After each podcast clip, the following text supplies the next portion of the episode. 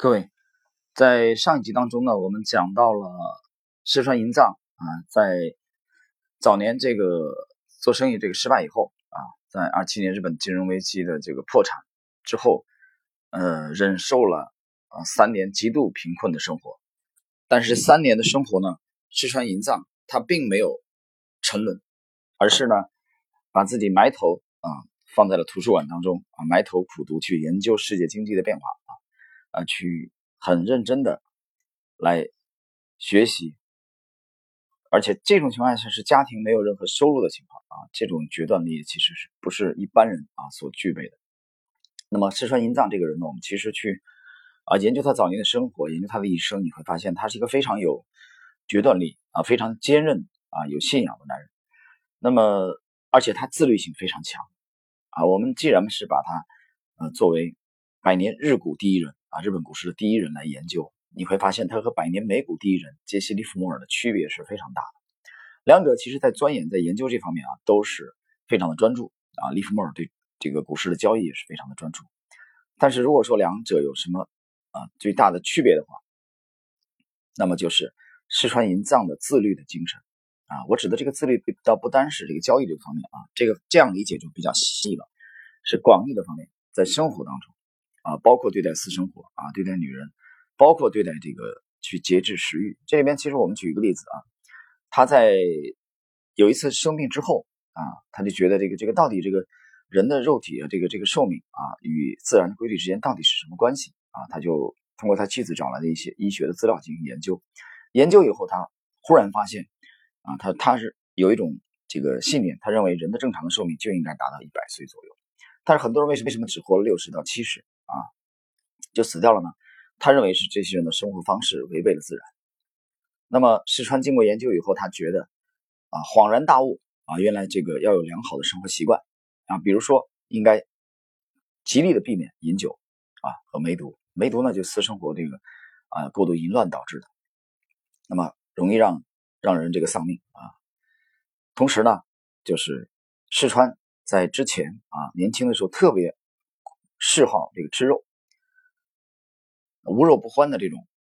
但是从这次这个对医学资料的研究以后啊，他就当即决定啊把肉戒掉，而且成为了一个终生的素食主义者。而且他的生活方式非常非常的简朴啊简单，甚至说他这个青菜呢基本上都没有任何烹饪啊，只是清洗干净啊，用盐水。有人讲这不是苦行僧吗？这个其实让我想起来这个早年的。啊，日本战国三雄之一的这个德川家康啊，其中我们这个《Lexi 读历史》里面，其中有一集啊，我在早年去学习研究德川家康的时候，我发现也有这个特点啊，德川特别喜欢这个啊吃这这种大麦饭啊，其实生活相对是比较简朴，这种人都是非常有坚韧、有信仰的人。那么这一点在石川银藏身上也得到了很好的啊这个体现，所以就在这种坚守下，石川早年。看明白这点事儿以后呢，他就发誓他一定要活到一百岁。当然，最终他只活到了九十五岁，啊，也很了不起，啊，成为了一个这个非常高寿的啊日本这个百年日本股市的第一人啊，而且在股市也取得了辉煌的业绩。所以我说他和利弗莫尔相比，他是有一个非常强的自律性。那这里边其实有很多的应酬啊，啊，石川，我们在上一集讲到，他通过妻子借的这个这个七十日元啊，呃，起家，在一九三一年。他已经三十四岁啊，高龄。作为投资者来说，入市三十四岁的确是比较晚啊，非常晚可以说。但是在当年的年底啊，石川银藏就把妻子的七十元投入股市的本本金增值为了七千日元，那也就是说一百倍啊，他他盈利了一百倍。所以这也是真正的在股市的石川银藏的第一桶金。正是有了这样的第一桶金之后啊，他才有了这个经济基础。那么来完成他的这个呃梦想，那他要做的第一件事，在就是在一九三三年啊，在大阪的唐岛，呃，四川营藏主主导建立了这个四川的这个呃经济研究所，这是由他啊个人所主导的经济研究所，而且他在挑选啊他雇员的时候是非常非常的苛刻啊，挑选有真真才实学的这种啊年轻人才能加入到他的四川经济研究所当中来。呃，这是四川啊，他这个研究所其实起初的名字叫昭和经济研究所，后来改名为四川经济研究所。这个研究所其实后来声名大噪啊，在日本鼎盛的时候呢，达到五十个人，每一个雇员石川银藏本人都要对他们进行一轮又一轮的这个面试啊。那么这个研究所当中呢，石川银藏呢也向大家啊，除了集中学习以外，也会向大家这个。呃，固定的来讲课，去传授他研究经济的这个心得。呃，这里边呢，其实我们要解释一下，因为我我会时不时的拿他和百年美股第一人杰西·利弗莫尔去比较啊。那么，利弗莫尔早年的这个起点跟石川其实类似的啊，很早就辍辍学了。但是利弗莫尔呢，这个靠个人的这个努力，呃，坚韧啊，在交易的方面花费了很多精力去研究。但是四川，我们我们讲了一个最大的特点，就是他的自律性，在私生活的自律性啊，非常的呃有强大的意志力啊，这个不是一般的男人可以做得到。那比如说他的研究所这个在成立 运作期间啊，肯定会有很多的应酬，但这种应酬的时候啊，接待方面会有一些这个歌妓啊啊，这种这种酒色的这种啊这种招待很正常，但四川都是一一概的回绝啊，有时候可以说不尽。啊，人情的这种回绝，这一点和利弗莫尔有很大的区别。大家去看一看利弗莫尔的这个传记，啊，利弗莫尔特别喜欢啊，这个让身边啊有无数的一众美女围绕啊，这种成就感他非常陶醉。呃，我不知道最终利弗莫尔的这个失败啊，呃，最终的这个自杀，六十三岁的这个自杀啊，和呃石川银藏的呃九十五岁高龄才谢世啊，是否能跟这件事有直接的关联啊？我们还不能说啊，就这样。得出这个结论来，但至少有一点自律性啊，自律性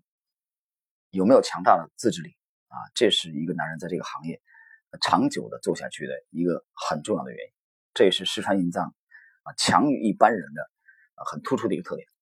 那么接下来呢，啊，我们今天呢就介绍一下石川银藏的惊人的啊预见、判断力。这个判断力其实我认为不单是天生的，其实。也很大程度上是来源于石川银藏个人不断的努力。我们知道，在他最这个悲惨的这三年啊，没有任何收入的情况下，几乎是怀着梦想啊，像唐吉诃德挑战风车一样的埋头去在图书馆苦读啊，研究国际经济的啊，研究日本经济的这种啊背景，打下了坚固的这个研究的这个判断力的基础的情况下，其实当时的啊上个世纪三十年代的这个呃。世界局势呢，已经是动荡不安啊，处在狂风暴雨之中了。比如说，一九三三年的日本股市，从年初开始，日本股市就连续的下跌超过了三个月。那么，这种非常动荡的局势下，这个四川银藏呢，始终保持着对呃全球政治经济走向，包括日本呃股市走向的惊人的预见力。呃，在一九三二年的时候啊，英国。在九月份，他宣布了放弃金本位制，啊，在当时世界上这个最啊通用的这个这个通货体制啊，基本的。那么在英国宣布放弃金本位制之后，石川银藏就已经啊得出了他的一个结论啊，惊人的预见。他认为美国也将在追随英国之后放弃金本位制。呃，美国正式宣布放弃金本位制是九三三年的四月啊十九日前后。那么石川川银藏啊，提前两个月，在一九三三年的二月份就已经做出了预测啊。这是石川银藏在日本啊经济界啊，让他这个名声大噪的啊一个这个最主要的原因啊。就这次预测，当时全球能提前预预测美国将停止金本位制的。就我们现在拿到的公开资料来看，只有四川银藏一人。为什么呢？因为当时你去去研究，你去打开当时的章嘛，你可以去啊，如果有录音的话，去收听当时的这个广播电台。那么多的专家啊，那么多的高手都在研究经济的这个发展的趋势，但是只有四川银藏一个人得出了他提前预测，而且非常准确啊，美国将退出金本位制。那么四川银藏是怎么做的呢？呃，这个其实还是延续了他。这个那三年在图书馆苦读的这个方法，当时呢，石川银藏他去研究了美国纽纽约联邦储备银行啊，每个周周末他都周五他都会这个发布一个数据，这个数据就包括呃美国货币的这个发行量，包括存款的余额与这个呃黄金的这个保有量。那么石川银藏呢，在注意到了英国在一九三二年九月宣布放弃金本位制之后，他就加大了研究的力度，他就统计了，呃，近二十年以来啊，美国纽约联邦储备银行的啊这是三项统计数据的资料，而且他拿每个星期的最新的数字变化啊与其比对，因为我们知道有个常识，就是当时实际上实施金本位制的国家啊，它都会在法律上定。黄金储备啊，如果不低于啊这个不到纸币发行额的啊百分之多少，比如有硬性的标准，它必须停止金本位制。呃，我们知道像美国这样的国家啊，这个大的这种决策啊，它是很难去拍脑门决定的。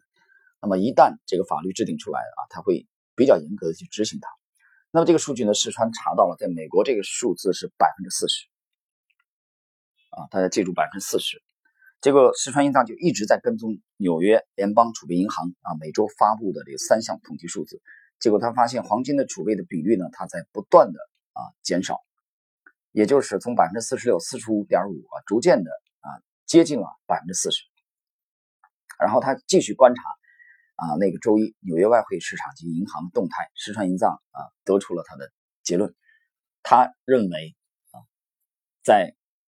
周三左右啊，美国黄金的储备比率极可能会跌破百分之四十。那么一旦啊这个预测实现，那么美国将有可能立即停止金本位制。那么，那么石川银藏继续推论，美国一旦停止金本位制，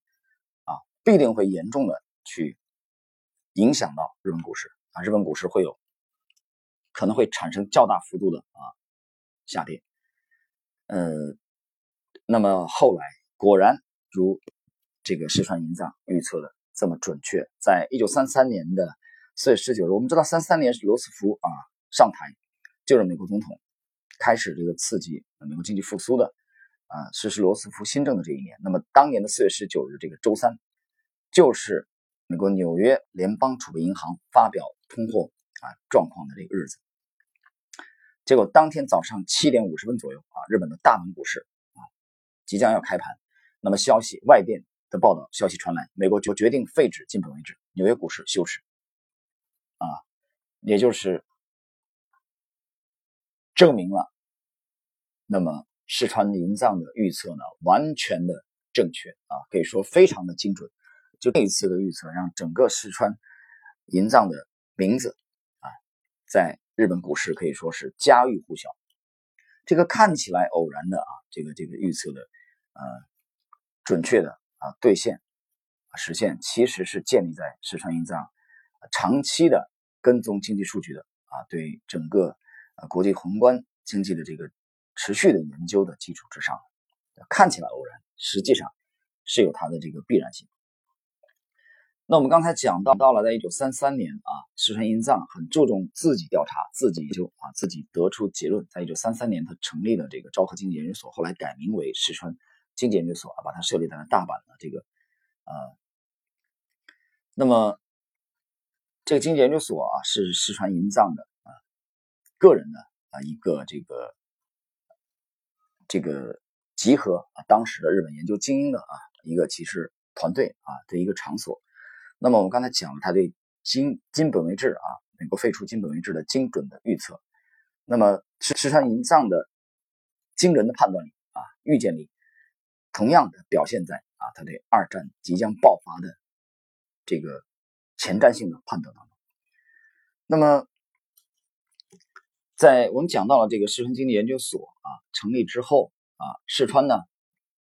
他经常去关注这个海内外主要国家的财政计划与这个预算动向一些数据啊，他对数据非常感兴趣啊，对统计数字非常感兴趣，他一直在跟踪，长期的跟踪，结果他发现了啊一个。惊人的现象，就是他发现当时的这个英国、美国、苏联啊，主要国家中国啊和美国、荷兰这些国家的国家预算当中呢，有一些项目呢，其实呃明明不是很重要，但是预算金额却比以往啊增大了许多。这以苏联就以苏联为例啊，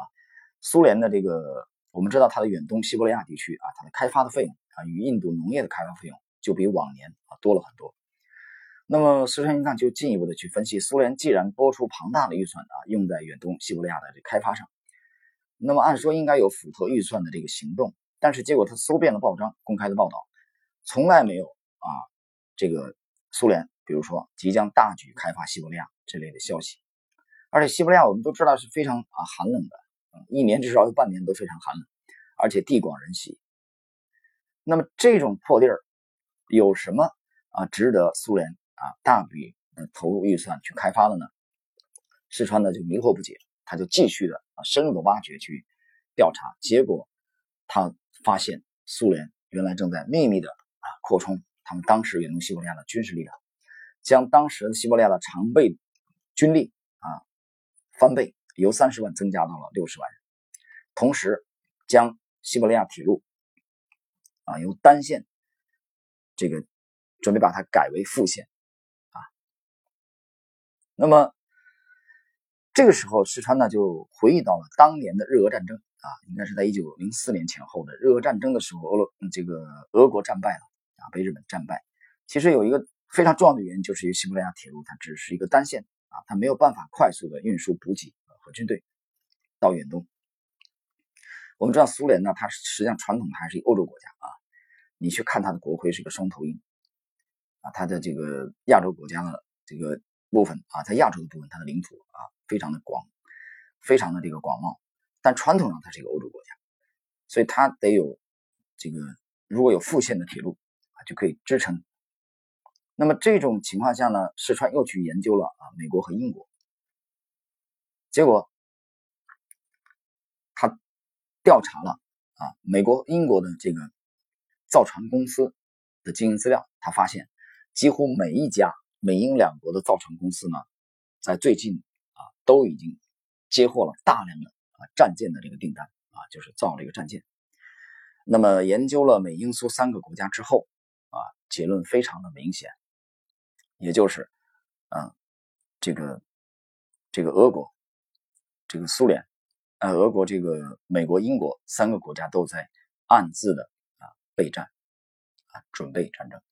他们把庞大的这个金额编列啊进入了这个不起眼的这个预算项目中，实际上是拿这些钱去扩展军备去了。那么这样结论就非常清楚了。石川就把他的呃预见和他的结论。呃，告诉了当时的日本的财界军队的这个参谋本部，啊，但是非常遗憾，当时的日本啊，我们去去回顾一下当时的这个日本的外交啊，他当时奉行的是这个日美亲善啊，这个外交的基本的国策。世川这样的人啊，作为一个民间的一个研究所的这种啊，我们现在讲就是一个屌丝跟当时体制内的这些呃大佬们相比，人微言轻，没有人会把他的意见啊当回事。但是只有一个例外，就是日本陆军的中将。啊，这个中将非常有经济头脑，叫沼田。他有一天啊，他把他注意到了四川的这个研究的成果，他就把四川银藏啊叫了过去，然后两个人啊来讨论四川的这个结论。呃，四川面对沼田中将的时候啊，他进一步补充的说到，他说日本啊，他最大的弱点是铁矿石的这个啊贫乏。美英苏三国的钢铁的年产量是一亿多吨，但是日本只有六百万吨。啊，这样战争一旦爆发，日本如何能打赢？所以日本至少也要增产到超过一千万吨才可以。而且现在的这个情况啊，大环境就是日美亲善，但是情况紧急啊，日本必须要提前早日开始扩军。这是四川的这个研究的结论。嗯，从以上的两件事，大家可以看到啊，四川银藏的强烈的。个人风格啊，他的招牌式的打法，这一点和百年美股第一人是有很大的区别的。就石川银藏，他花了很多的精力去研究宏观经济层面啊，去研究国际政治经济的这个宏观的这种走向啊，从这些大的走向当中啊，推断出股市有可能的方向啊，是然后进一步再来决定是自己是做多还是做空啊。我们换言之，石川银藏是一个典型的自上而下。啊的这种做法，这个其实和他早年，我们又得提到他早年非常啊艰苦的三年的啊图书馆的没有任何收入的苦读的维持家境啊老婆孩子吃饭啊需要典当家里的财务这种做法之上的啊，所以这点他风格跟杰西·利弗莫尔是有这个非常大的不同。那么今天呢，我们啊这部分内容呢，其实主要是介绍了市场营藏的两个惊人的预言啊的实现。第一个是呃美国三三年即将放弃金本位制，市场营藏提前两个月预测出这个结果来。第二就是二战啊即将爆发，也在市场营藏的呃提前预见当中。所以我们觉得，其实后来的啊，他成为百年日股第一人啊，呃，其实并不是很奇怪啊，就是这样一个非常有信仰啊、坚韧且非常自律的